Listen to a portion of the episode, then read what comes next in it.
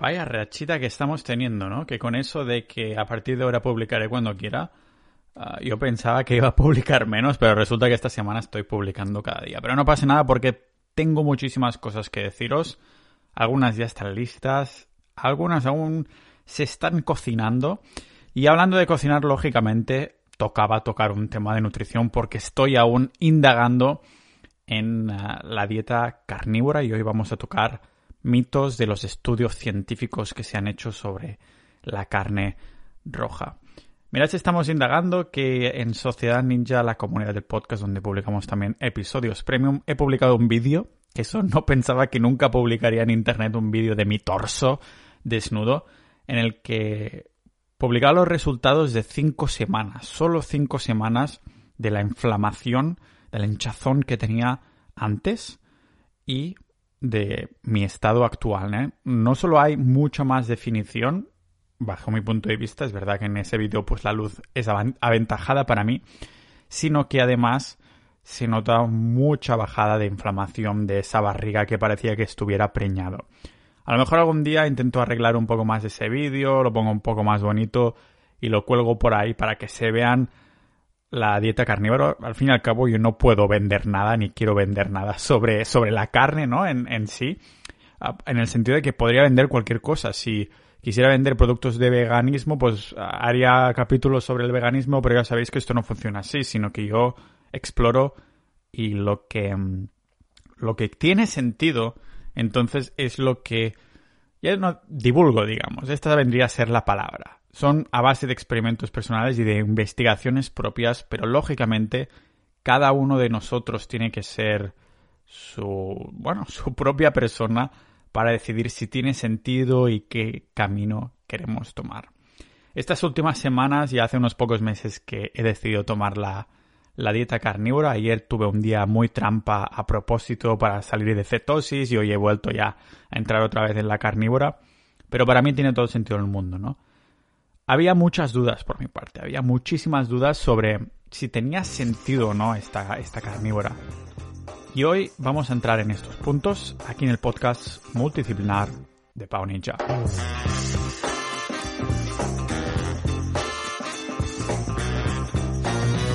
Tengo la suerte de que mi imagen no está atada a nada en concreto, ¿no? No vendo cursos de Bitcoin, no vendo cursos de carne, no vendo nada, es lo que les decía la introducción.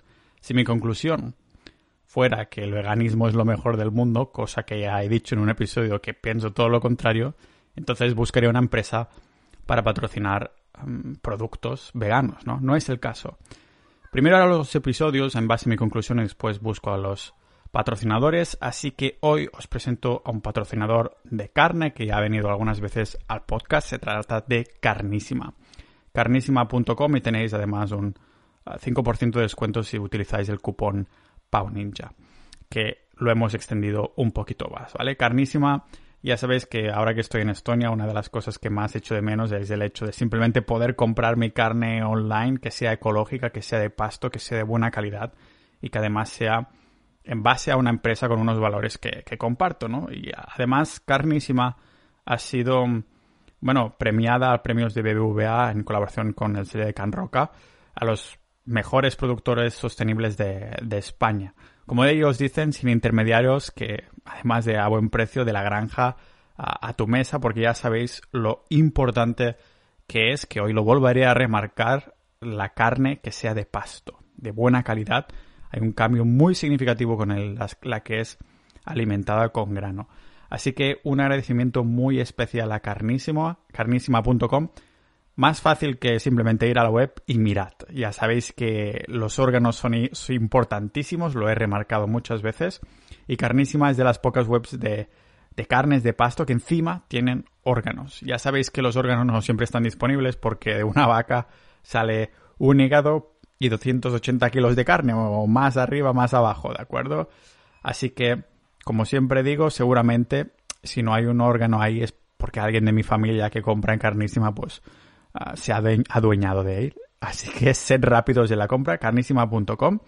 Y vamos a seguir con el episodio ah, de hoy, porque seguimos con las partes de la dieta carnívora. El otro día os comentaba qué es exactamente, en qué se basa, qué incluir en una dieta carnívora y hoy vamos a tocar unos mitos, unos mitos de la carne, porque llegados a este punto, a muchos les entran los sudores fríos al pensar en comer tantas grasas saturadas vía carnes rojas, el colesterol, la fibra, la vitamina C, yo qué sé, la falta de carbohidratos, todo esto. La, carnívora suena a una dieta que seguiría un adolescente para sacar de quicio a su madre, para crear ahí el drama e ir en contra de lo preestablecido por nuestra cara bonita. Y os quiero preguntar, ¿me podéis decir el porqué de las suposiciones de cada una de estas cosas, ya sea del colesterol, de la fibra, de la vitamina C? O dicho de otro modo, ¿sabéis a ciencia cierta que no hay vitamina C en una dieta 100% carnívora? ¿Sabéis qué le sucede al cuerpo cuando comemos grasas saturadas? ¿O sabéis por qué los cardiólogos buscan un colesterol LDL bajo? O incluso lo saben ellos, lo saben estos cardiólogos, por qué quieren eh, que sus pacientes tengan un colesterol malo, entre comillas, tan bajo, o por qué decimos que la fibra es importante. Bueno, si la respuesta a cada una de estas preguntas es, ah, bueno, porque siempre nos lo han dicho así, o el típico, porque es de conocimiento general, nos tocará en el episodio de hoy una ducha de realidad. Entonces, ¿qué? ¿Hay un complot? ¿Hay una conspiración en contra de la carne? No lo creo. Aunque existe la llamada mm, industria del azúcar, fijaros que no existe una industria de la carne de pasto. Son todos los granjeros pequeños o medianos, pero no hay nadie que se haya apoderado de la gran mayoría de tierra pastable, para decirlo así, ah, sino que es lo contrario, son los monocultivos. Hay una mucho más interés en estos monocultivos, en productos vegetarianos, veganos incluso carne de no pasto, por ejemplo, McDonald's, me estoy inventando, ¿vale? Podríamos argumentar que una industria como la del azúcar puede haber movido ahí los hilos para que tachemos entre todos la carne roja como el diablo, y puede, no lo voy a negar, que haya parte de razón en esto, ¿no? Pero creo que la mayor parte de la culpa de, de que hayamos tachado la carne roja de mala o las grasas saturadas de malas en el tema de la nutrición en general es que hemos jugado a este juego del teléfono. Le dices una cosa, lo sabéis, ¿no? Que le comentas algo, una cosa a la oreja de alguien esta persona se lo susurra, se lo dice a otra, y así sucesivamente, y cuando te vuelve a llegar a ti, lo que escuchas, que tú dijiste igual ah, inicialmente, no tiene nada que ver con lo que habías dicho al principio. La diferencia es que en vez de un juego, estamos usando fondos públicos e inversiones de miles de millones de euros para transmitirnos, bueno, mala ciencia.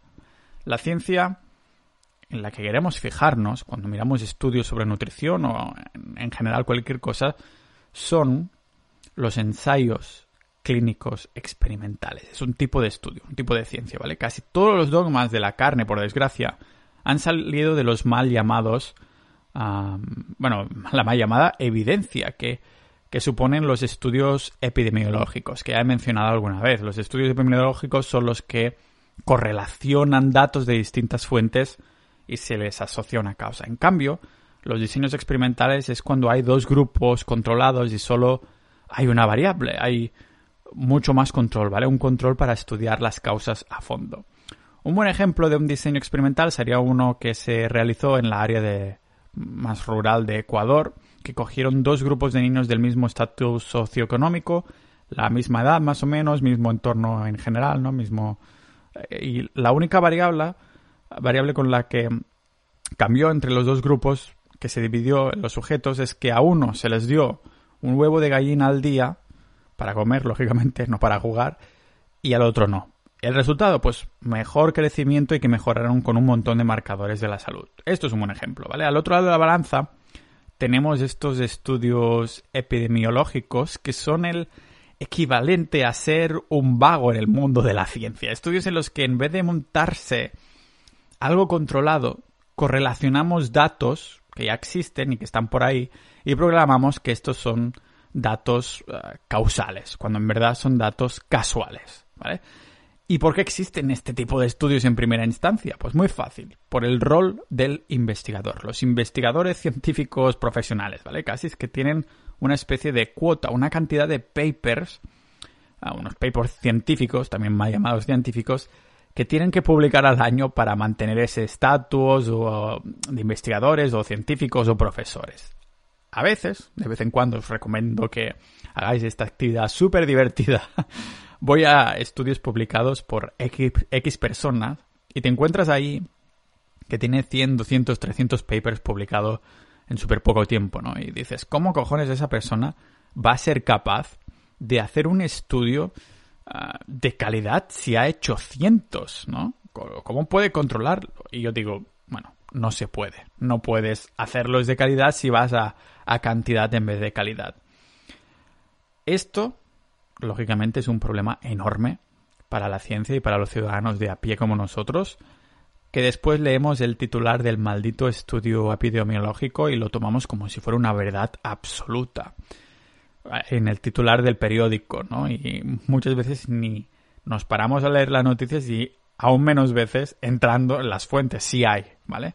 Así que recordemos, correlación no significa causalidad. Más bien deberíamos decir que correlación significa causalidad.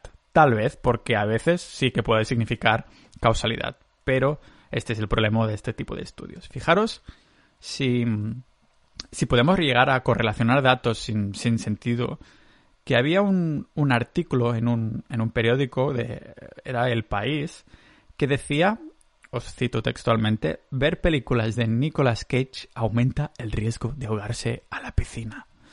Claro que el artículo era de mofa, pero hacía hincapié en, en esta peligrosidad de correlacionar gráficos que se parezcan y decir que una cosa causa la otra. Estudios epidemiológicos, mejor con pinzas, gracias. Por esto intento que no se me cuele ninguno cuando cito fuentes y referencias. De lo contrario, nos pueden llegar a relacionar que la bajada en una gráfica del consumo de sal, por ejemplo, concuerda con la bajada de divorcios. Entonces, que a menos sal en la comida, menos posibilidades de que me divorcie. Suena como a ciencia ficción, pero nos cuelan este tipo de datos a diario. La cuestión es tener, lógicamente, titulares clickbait en los periódicos online para hacer clic en sus, en sus anuncios. Por culpa de estos datos de poca calidad, hay tanto escepticismo con el consumo de la carne. Y alguno dirá, ¿y también los hilos de la industria de azúcar que mueve? Puede ser, no sé, pero de momento nos centramos en la ciencia, ¿vale? Vemos el típico estudio, entre comillas, que estudia un grupo que come, yo qué sé, hot dogs, ¿no? O pizzas para determinar algo. Después resulta que esas personas tienen una, una salud pésima y lo culpan a este hot dog, a esta pizza, que seguramente también es de mala calidad. ¿Por qué? Porque lo más probable es que estas personas, aparte de este hot dog o estas pizzas, también estén bebiendo Coca-Cola y patatas fritas con su hot dog. El último acompañamiento que nos pasamos, que nos pasa por la cabeza cuando pensamos en alguien comiendo una pizza o un hot dog, es lo último que nos pasa por la cabeza es que también esté comiendo una ensalada, ¿vale? Normalmente estará acompañado de Coca-Cola o patatas fritas. Esto, en lo que es estadística, es lo que se conoce como variable de confusión, variables que afectan al resultado del estudio, bueno, muy significativamente y que no se tienen en cuenta, lógicamente. Y eso sin contar que eh, no es que se siga el consumo, de esta, consumo de estas personas de cerca, sino que encima les hacen hacer cuestionarios, les preguntan a los propios participantes eh, que tienen que responder, ¿no? O sea, si la mayoría de personas ni siquiera se acuerdan de lo que desayunaron ayer, ¿cómo les puedes poner un cuestionario diciendo ¿Cuántas veces has comido hot dog o todas esas cosas? Estaremos todos de acuerdo en que hace falta más diseños experimentales a largo plazo, ¿no? No estudios epidemiológicos que correlacionen cosas independientes.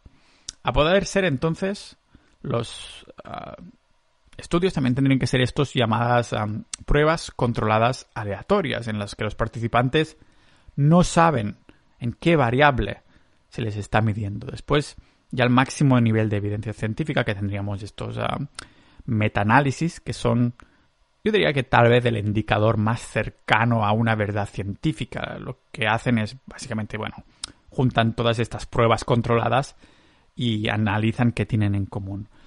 Os estoy contando esto, toda esta mandanga sobre los estudios por el hecho de que aún no hay mucha evidencia que valide la dieta carnívora. Totalmente. Soy totalmente sincero y transparente. Tenemos algo, algo de evidencia poblacional y estas muestras no es que sean pequeñas precisamente, pero no hay ningún estudio, y menos de largo plazo, sobre la carne per se así. Pero adivinad qué. Tampoco hay ningún estudio largo plazista de estas características sobre vegetarianos y veganos que sean pruebas controladas aleatorias. Los que hay se han ah, hecho como de cerca en poblaciones como las budistas o los miembros de la iglesia ah, adventista del séptimo día, que son muestras poblacionales que no comen carnes, ¿verdad? Pero nos encontramos con el mismo problema de antes. Esa gente no solo no come carne, también vive sin estrés, con tranquilidad, en paz con su comunidad, con estilo de vida saludable, haciendo ejercicio. Así que, ¿cómo vamos a aislar que su esperanza de vida sea debido solo por no comer carne? De nuevo, variables de confusión. No os preocupéis porque he vuelto a hacer de mamá pájaro, engullendo información para escupirla con pedazos de información coherente. Como no tenemos estudios largoplacistas sobre una dieta específica, lo que haremos, lo que he hecho yo para informarme sobre la dieta carnívora, será desmentir una por una las principales preocupaciones de alguien que se estaría planteando probar esto de comer solo carne, ¿vale? Durante un tiempo y miraremos qué dice la evidencia real. Lógicamente, como siempre, esto no es ningún tipo de consejo de consejo de nutrición. Es mi propia investigación, es un diario personal y el motivo por el que sigo desde hace ya semanas la dieta carnívora. Para empezar, si le mm, decimos a un doctor que vamos a comer solo carne, nos dirá que estamos locos y lo primero que nos dirá es que el colesterol se nos irá por las nubes. Y tiene razón, ¿vale? Tiene razón. Ahora ponemos cara de tonto y le preguntamos ¿qué es el colesterol? La mayoría no sabrá respondernos porque se lo toman simplemente como si fuera una, una métrica, un rango de números al que un paciente ah, tiene que llegar para estar sano. Si sube o baja de esta cifra, pues toma una pastilla. Le preguntamos el por qué y la mayoría no sabrá respondernos. Yo, sinceramente, he dejado de mirar el, mi colesterol LDL porque sinceramente ya no me importan, ¿vale? Ya no me importan mis niveles de colesterol. Lo hemos tenido encajonado como el malo de la película, pero nada más lejos de la realidad. El colesterol, al fin y al cabo, es una pequeña molécula esencial para la vida humana. Es tan y tan importante que si no lo comemos, si no nos lo comemos con nuestra comida, el cuerpo lo creará esta molécula por él mismo. O en otras palabras, si no tuviéramos nada de colesterol, moriríamos. LDL es el tipo este de colesterol al que llamamos malo, o más bien mal llamamos malo, porque supuestamente causa enfermedades del corazón. Eso dicen estos cardiólogos que solo se lo miran como una métrica. La mayoría de webs de, de medicina o de recomendaciones oficiales le ponen esta etiqueta de villano, pero recordemos que son las mismas fuentes que la base de la pirámide alimenticia ponen el trigo y un montón de carbohidratos, como si fuera lo principal que tenemos que comer. Así que, ¿por qué se vinculó los niveles altos de LDL, de este colesterol, con enfermedades del corazón? Pues todo empieza con el doctor Ansel Keys, ¿vale? Bueno, de hecho, el tío no había estudiado nada de medicina, tenía un grado de zoología, pero al parecer era todo lo que hacía falta en esa época para crear estudios relevantes. En la década de los 50 empezó a investigar el efecto de este tipo de colesterol en la dieta y desarrolló la que ahora es tan famosa y llamamos la hipótesis de lípidos y los supuestos efectos nocivos del LDL para el, corazón. El problema con esta hipótesis del señor Ansel Keys es que en sus modelos para estudiar el colesterol los desarrolló con conejos, sí, conejos, un herbívoro. Un animal que no tiene capacidades fisiológicas para procesar grasas o grandes cantidades de proteínas. Me hace gracia pensar que en un universo paralelos seguro que hay un, un, planeta donde este modelo se hizo con tigres y se les dio una dieta vegana y ahora todo el mundo está consumiendo una dieta carnívora. pues sería exactamente lo mismo, ¿no? Si estuviéramos aceptando la, la premisa de que la grasa saturada es mala, entonces también tendríamos que aceptar que, que los niveles altos de colesterol malo, el LDL, también es malo. En resumen, muy mala ciencia por parte de este señor y claro, no había internet para que nadie le rebatiera o lo criticara en Twitter, que esto se lleva mucho. Ah, así que si volvemos a la ciencia actual, vemos que se han comprobado ya varios estudios recientes sobre el LDL y las posibilidades de morir por cualquier causa. Y en 13 de estos estudios encontraron que había una relación inversa entre el nivel de LDL y la posibilidad de muerte. Es decir, que a más LDL, más longevidad. Aún así es verdad que hay dos maneras principales en el que nuestro colesterol LDL se puede dañar y entonces sí nos puede llegar a perjudicar mucho, mucho, mucho. ¿vale? Primero tenemos la uh, glicación, que es un proceso donde el azúcar se, se adjunta, se más bien se adjunta así a nuestro LDL. Y después tenemos la oxidación, que también para decirlo en términos sencillos vendría a ser que la molécula se oxida y cada vez es menos eficiente. Cuando esto sucede, entonces, en los análisis de sangre nos saldrá que tenemos el LDL un poco denso, ¿no? Algo que no queremos. Pero ya veis por dónde van los tiros y, y qué situación nos daña este colesterol, ¿no? Porque sí, exacto, es tener el azúcar alto es malo para nuestro colesterol y la alta oxidación también lo es. ¿Y qué nos da azúcar y oxidación? Los malditos carbohidratos de los cojones, ¿vale? Por eso cuando hablé a fondo de la flexibilidad metabólica comenté que es una mala idea una dieta alta en hidratos, pero aún peor, una en la que hay mucha grasa saturada y mucho colesterol, mucho ah, perdón, mucho carbohidrato, mucho azúcar, ¿vale? ¿Por qué culpar a los carbohidratos primero y no a la carne? Pues porque vivir sin carbohidratos en una, en una dieta cetogénica es sano, como comentamos a fondo en el episodio 198 de este mismo podcast, por todo lo que causan los hidratos en sí mismos a largo plazo, que esto ya ha sido corroboradísimo por la ciencia, ¿de acuerdo? Personalmente me fijaría más en bueno, la proporción de triglicéridos a colesterol a HDL y a tener un patrón B de la subfracción del LDL que indicaría que no hay riesgo cardiovascular, pero esto ya suena muy a chino, pero en lenguaje ninja lo que intento decir es que ni me miro mis niveles de colesterol porque no me importan. No importan, ¿vale? Y ahora, un truco de magia. Voy a adivinar, después de haber comentado el tema del colesterol, vuestra segunda preocupación principal más grande en esta locura que es el hecho de solo comer carne. Mm, a ver, ¿qué me...? Mm, vale, ya lo sé la vitamina C. Igual que en una dieta vegana, lo primero que se pregunta a todo el mundo es ¿de dónde sacas la proteína? o ¿de dónde sacas la vitamina B12? En una dieta carnívora, lo primero, o más bien lo segundo, que nos preguntarán es ¿de dónde sacas la vitamina C? Pues bien, primicia para vosotros. Podemos obtener más que suficiente vitamina C en una dieta de solo carne.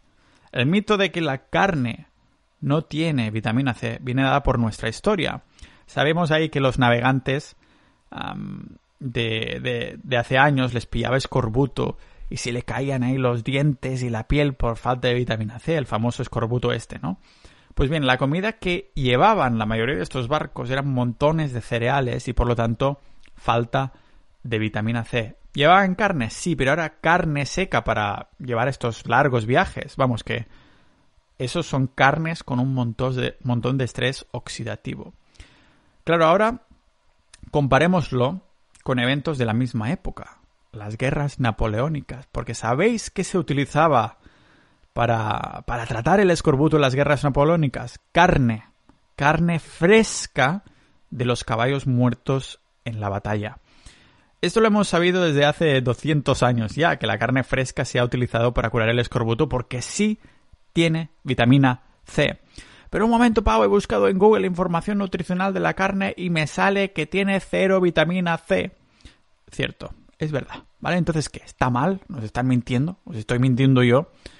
Si miramos las tablas nutricionales oficiales donde sale la, la cantidad de vitamina C que tiene la carne en pequeño, nos sale 0 gramos asumidos. O sea que ya de entrada ni se analizó. Con nuevos análisis, que, os enlazaré lógicamente en las notas del episodio que tenéis en la descripción, vemos que sí hay vitamina C en la carne fresca. En microgramos tenemos un aproximadamente 16 microgramos en carne industrial alimentada con grano, la que no recomiendo, bueno, que no hago nunca recomendaciones oficiales, ¿vale? La que yo no consumo, más bien dicho, 16 microgramos, pero en cambio, en la carne alimentada con pasto, 25 microgramos. Y aquí alguien me dirá, bueno, no importa que haya vitamina C, porque la cantidad de vitamina C en la carne y órganos es mucho más baja si lo comparamos con un naranja o un kiwi, ¿no? Pues es verdad, también es verdad. Pero aquí va otra bofetada iluminadora porque existe una cantidad recomendada en microgramos de porcentaje de vitamina C que tenemos que consumir según estas tablas nutricionales, la famosa cantidad diaria recomendada. Pero resulta que estas tablas están basadas en dietas tradicionales, más tradicionales, occidentales, lógicamente, que como hablamos en las mentiras y verdades de los carbohidratos en el episodio 181, son dietas con muy poca carne y mucha glucosa constante. ¿Os acordáis de mm, cuando el último episodio sobre la carnívora, que comenté el caso de las espinacas y los oxalatos? Como, sí, las espinacas tienen calcio, pero porque están atados a los oxalatos, nuestro cuerpo absorbe 0 gramos de oxalatos. Aquí estamos en una situación similar, un símil, donde la cantidad diaria recomendada nos debería importar una mierda, porque resulta que los carbohidratos, la glucosa, compite con la vitamina C por su respuesta y absorción. Se utilizan los mismos transportadores. Me acuerdo mi amigo David, que es diabético, me comentaba que si había comido algo con mucha vitamina C y se miraba la glucosa, su indicador de, de sangre se confundía porque es muy similar, ¿vale? Por eso utilizan el mismo transportador el cuerpo de glucosa y vitamina C.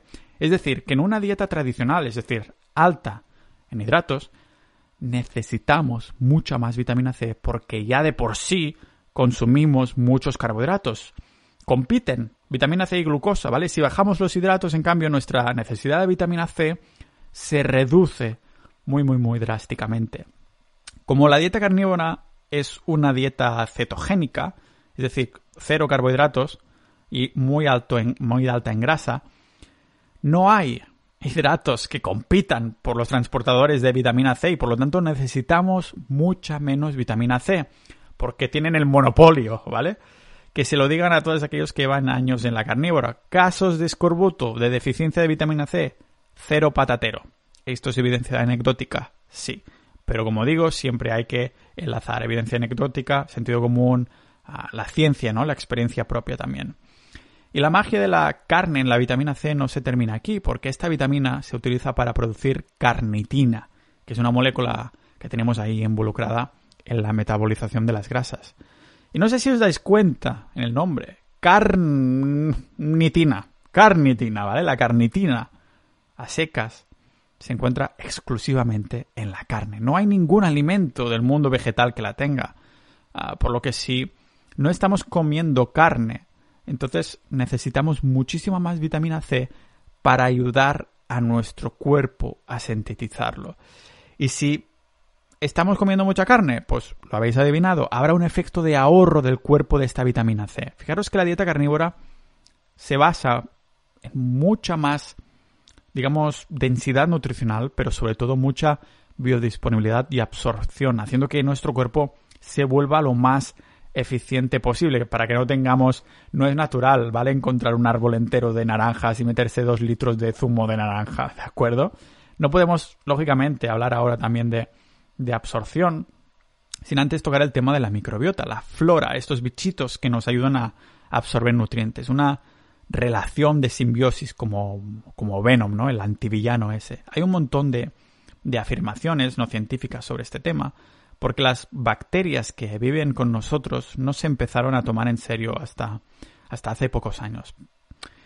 Y yo, por la inflamación que tenía, antes os comentaba ese, ese vídeo que he colgado en Sociedad Ninja donde se ve el antes y después de mi inflamación mi hinchazón con la carnívora, pues me compré un libro que os recomiendo si os interesa el tema de la, de la microbiota, que me parece súper completo a la vez que fácil de entender, ¿vale? Se, llama I Contain Multitudes, del autor Ed Young, ¿vale? La ciencia aún no sabe mucho en general de la flora, pero lo que sí sabemos es que algunas de estas bacterias que tenemos en la barriga están asociadas a la, a la salud metabólica y esa maravillosa flexibilidad metabólica de la que tanto hablo. La, la clave aquí es que la, la microbiota está asociada a esta flexibilidad, pero no es la causante. Sobre el 90% de la bacteria que tenemos en la panza las podemos clasificar entre dos categorías de bacterias y sabemos que si tenemos más de una y menos de otras nos hace como mejorar nuestra salud metabólica. ¿Y sabéis de dónde sale esta afirmación, esta ciencia? Pues de estudios españoles de Valencia, precisamente. Estos científicos españoles encontraron evidencia de que la diversidad de bacterias intestinales podría afectar negativamente a la salud. A todos estos que os gusta tanto la, el balance, ¿no? La diversidad. Pues revisaron con lupa muchos hallazgos a lo largo de la literatura científica que parecía que mostraba que si se cambiaba la, microbiota intestinal de una manera más balanceada empezaban a salir problemas, por ejemplo, mentales. Pero como os digo, ah, este es el mundo de la investigación. En la, microbiota en general es muy nuevo y aunque estos estudios darían soporte a la idea de que el balance, otra vez, no es la solución, no nos podemos tomar estas conclusiones de estos estudios españoles como algo concluyente. Los investigadores mismos dijeron que antes de empezar a hacer intervenciones en humanos para llegar a una conclusión, tenemos que entender más de, bueno, de la flora, de la microbiota en general. Pero si en el balance no está la respuesta, podéis adivinar qué tipo de dieta mejora este incremento del tipo de, de bacteria beneficiosa. Exacto, la dieta cetogénica, que es exactamente lo que es la dieta carnívora, porque promueve al fin y al cabo esto, ¿no? No comer carbohidratos y, y, estar en cetosis, una dieta cetogénica, con cero carbohidratos. Nuestra microbiota cambia en 24 horas, según lo que comamos, o sea que el, que el hecho de empezar a probar si la dieta cetogénica es para nosotros hace que potencialmente ah, podamos ver cambios a mejor en muy poco tiempo, o al menos ver si nos sentimos mejor tanto en digestión como salud en general. Joder, es lo que es lo que me motivó a mí a probar mi dieta carnívora durante más de un mes y seguir con ella, ¿no? Claro, cuando ves tantas mejoras físicas, te planteas si realmente querrás volver nunca a comer como lo hacías antes, ¿no? Y porque noté otra mejora. ¿Qué otra mejora hay en la dieta carnívora? Pues la realidad es que es una realidad asquerosa, porque es la necesidad de ir al baño. La fibra que tanto preocupa a todo el mundo. La fibra, la fibra, la fibra, ¿vale? La fibra solo viene de las plantas. Esto nadie lo discuta. Lo discute. Sobre hay fibra en las plantas. No hay nada de fibra en ninguna fuente animal. Entonces, ¿cómo voy a estar sano si no hay nada de fibra en la carnívora, no? Solo tenemos que echar un vistazo a los bebés para darnos cuenta de que no tenemos que incluir fibra a nuestras dietas para ir a, ver al señor Roca de vientre al baño, ¿vale? Si la fibra fuera necesaria, ¿por qué no hay fibra en la leche materna? Acordémonos que los bebés hacen cambiar pañales a sus padres como cinco o seis veces al día. De hecho, fui a ver a un bebé hace nada. a una amiga que, que hace dos meses, creo casi tres meses que ha tenido su bebé, y me lo confirmó. vale, pero lo podéis buscar en Google. Me hace gracia los bebés porque son como pequeños señores, ¿no? ¿Sabéis cuando están ahí como... Yo siempre tengo la fantasía de que intentan transmitir información, son muy conscientes como de su pasada vida, intentan transmitir su información, por eso están ahí, pero a medida que emprenden a hablar se olvidan de lo que querían decir. Me gusta imaginarme esto. Sea como sea, esto ya es mi imaginario. Lo que nos dice la evidencia es que, que la fibra es absolutamente innecesaria para poder hacer mierdas del tamaño del sombrero de un picador, como dice Ernesto Sevilla. Un estudio muy bueno que he visto que he encontrado seguía a 62 pacientes con síntomas severos de estreñimiento. Vamos, que no podían cagar. Los separaron en dos grupos para ver qué, dieta les daba mejor resultado y eran, bueno, no se quebraron mucho la cabeza, ¿vale? un grupo era dietas con nada de fibra y el otro dietas con un porrón de fibra. En el grupo sin fibra les dijeron a los sujetos que, mm, que, bueno, que se había acabado esto, ¿vale? De la fibra, nada de comer vegetales, cereales, grano, arroz, pan, verduritas, fruta, ni nada de esto. Que si querían ir al baño no podían hacer como Steve Jobs que solo comía fruta, ¿vale? Y vas a flipar porque de los participantes que pusieron en el grupo de cero fibra, todos, todos los 41 sujetos pudieron ver cómo sus deseos se cumplían y podían por fin liberarse del peso este que tenían dentro, literalmente, ¿vale? Yo alguna vez ah, me he pesado antes y después de ir al baño por curiosidad y, y tiene tela la cosa, ¿vale? Puedes almacenar ahí más de un kilo, ¿vale? Dejaron atrás los síntomas del dolor, hinchazón, sangre y, y esto sí fue estadísticamente significativo porque era un estudio muy bien estructurado. Por otro lado, no he encontrado, y a ver si lo podéis buscar vosotros, pero yo no he encontrado absolutamente ninguna fuente que nos hiciera pensar que la fibra es necesario para ir al baño. Es como un...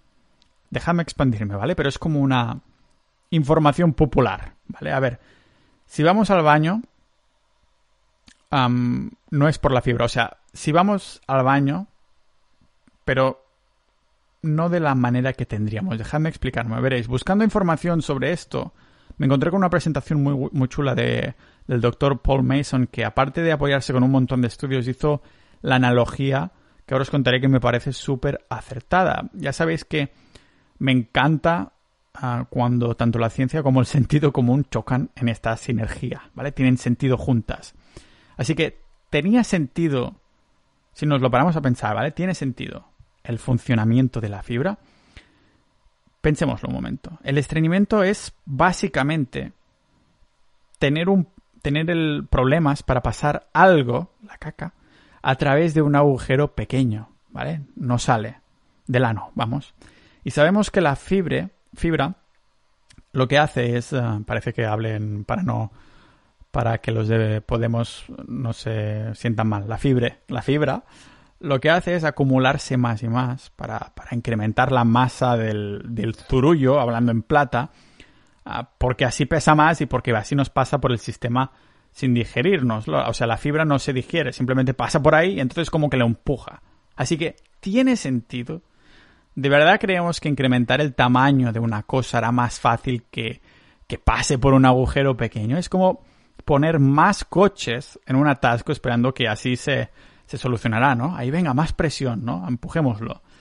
Y yo, lógicamente, es lo que dice la ciencia con este estudio y estos sujetos, yo lo también lo he vivido en mis carnes, literalmente, no hace mucho, antes de entrar a probar la dieta carnívora. Estaba haciendo una dieta cetogénica incluyendo plantas, que resulta que era mi problema de hinchazón e inflamación, y empecé con un poco de estreñimiento, cada vez un poquito más, a medida que metía más fibra, y, más tenía que apretar para que saliera ahí la sorpresa, ¿no? Y fue entrar en la carnívora.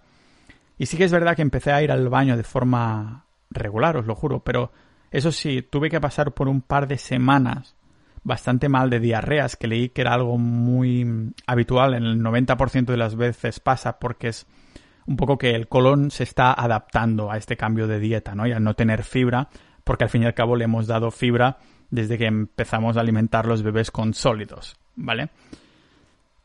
así que bueno, ya os podéis imaginar que mi baño ese, ese primer par de semanas parecía Hiroshima y Nagasaki. Pero bueno, muchos piensan que la verdadera bomba es tanta proteína en el hígado. Tenemos que pensar que si los argumentos antropológicos del humano prehistórico como carnívoro facultativo me convencían cuando hice ese episodio en el podcast, ¿cómo podía tener sentido toda la proteína diaria que de forma natural terminaría consumiendo? ¿Vale? ¿En verdad es malo entonces? Bueno, fue cuando indagué un poco más en la literatura que me encontré con la respuesta. Hay distintas recomendaciones de gramos de proteínas que tenemos que, consumir al día, pero las instituciones dicen que, la media debe ser de 0,8 gramos por peso corporal, más o menos. Y hemos visto el buen trabajo que hacen con estas recomendaciones oficiales con el tema de las espinacas, el calcio, la vitamina C, el colesterol y todo ese tinglado. ¿Y si os dijera que incluso más proteína fuera necesaria para tener una salud óptima?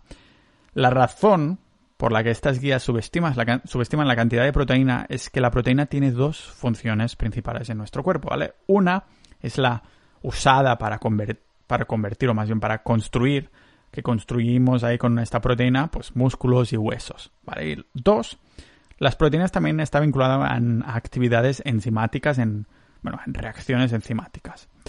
Las enzimas son como pequeñas proteínas que causan reacciones de todo tipo en nuestro cuerpo, ¿vale? Las necesitamos para funcionar, son así de vitales. Pues bueno, cuando se analizó la cantidad de proteínas que necesitamos, no se calculó esta, esta segunda función. Solo analizaron el coste proteico que necesitamos, que nuestro cuerpo necesita como constructores. ¿Cuál es la consecuencia? Pues subestimar la cantidad de proteína que necesitamos para funcionar bien. Claro, con un poco de sentido común es fácil de ver que no tendría ningún sentido tampoco meterse un atracón de proteínas. Es decir, bueno, en una dieta carnívora siempre tenemos que, que buscar, si escuchaste el episodio, ah, con, donde comentaba que hay que buscar esa grasa, porque al fin y al cabo es nuestra fuente de energía principal, ya que no tenemos carbohidratos, así que hay que buscar la grasa, no la proteína magra. Las grasas son como, como el tronco de madera que echamos al fuego de nuestra energía para que se vaya quemando lentamente. Si, si entendemos entonces esto entendemos la manera de comer también de las tribus indígenas y, de nuestros antepasados, priorizando y anhelando, lógicamente, las partes del animal con más densidad nutricional. Empezando por los órganos, que casualmente son muy altos en grasas, me acabo de comer hígado de pescado y es la hostia de grasiento buenísimo, eso sí, con muchas calorías. Y después, lógicamente, estos ancestros y estos tribus, pues pasando a las partes más grasientas. Y si queda tiempo, y tienes algún hambre, pues entonces ya sí que antes de que vengan los leones, ¿no? Pues se meterán el festín de las proteínas, pero nunca al revés. Siempre se empieza con las partes más densas nutricionalmente del animal, después también las más grasientas y después ya proteínas. Si os fijáis, eso hablaré en otro capítulo cuando hable de comer solo una vez al día y de la saciedad y de las hormonas que os va a gustar mucho, ¿vale? Para hackear un poco nuestra, nuestra sociedad, que bueno, no es un hackeo, yo creo que es la, la parte principal del... O sea, es un estado natural del cuerpo, lo que pasa que tantos, tantas décadas de, de tratarlo mal, al final nuestras señales hormonales están all over the place, como dicen en inglés. Y es verdad que, en cuanto a la proteína, que existe un exceso de proteína que podemos, que podemos absorber. Hay como un umbral ahí. Pero lo vemos en casos muy aislados, como los primeros exploradores del Nuevo Mundo, que, que tuvieron esos, Ah, síntomas después de consumir carne salvaje magra de, conejo, ¿no? En exceso, el famoso síndrome de hambre del conejo, que no es el mismo que pasan algunos hombres durante el verano. es la causa de comer muchísima proteína magra, ¿vale? Náuseas, diarreas y llegando incluso a la muerte en pocas semanas. ¿Y por qué les sucedía? Pues por comer tanto conejo.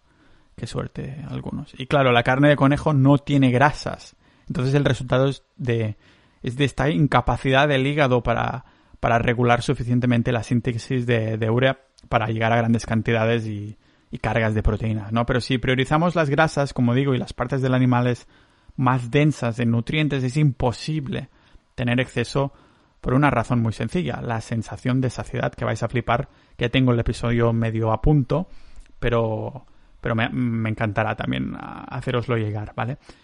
Probad de comer, yo lo he hecho, probad de comer medio kilo de, panceta, que es grasa pura y algo de proteínas, ¿vale? Vais a tener náuseas a más no poder. Vomitaréis antes de que os entre proteínas, ¿vale?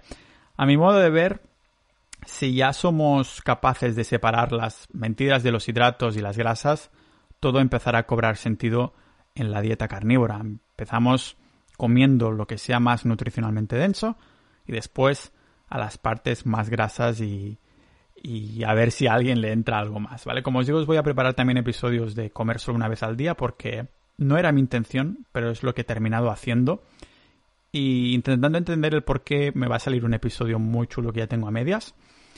Esta vendría a ser, yo diría que la segunda parte, el segundo episodio sobre la dieta carnívora. Acordaros que ya os comenté qué es en sí la dieta carnívora, los antinutrientes y toxinas de las plantas como las lectinas, los, eh, los polifenoles, los oxalatos y todo eso. Que comer en una dieta carnívora, también sale un episodio muy largo. Y hoy quería mencionar estos mitos de los estudios científicos sobre la carne roja. El próximo día Si os parece, vamos a hablar, a ser, quiero sonar más objetivo, así que en el próximo episodio sobre la carnívora, aparte de las ventajas de la dieta carnívora, quiero comentaros también algunas desventajas o consideraciones y mi experiencia personal. Así que últimamente no sé por qué estoy haciendo este freestyle de episodios sobre la vida, también hoy sobre nutrición, probando cosas. Esta semana me ha venido para mm, por publicar diariamente, ah, pero ya os digo que ahora publicaré cuando me dé la gana, me está dando la gana de publicar diariamente. Un agradecimiento muy especial recordar a carnísima.com y también a sociedad.ninja, la comunidad del podcast que tenemos episodios exclusivos. Si queréis, si os gusta mi contenido y queréis dar apoyo por solo 6 euros al mes, sociedad.ninja.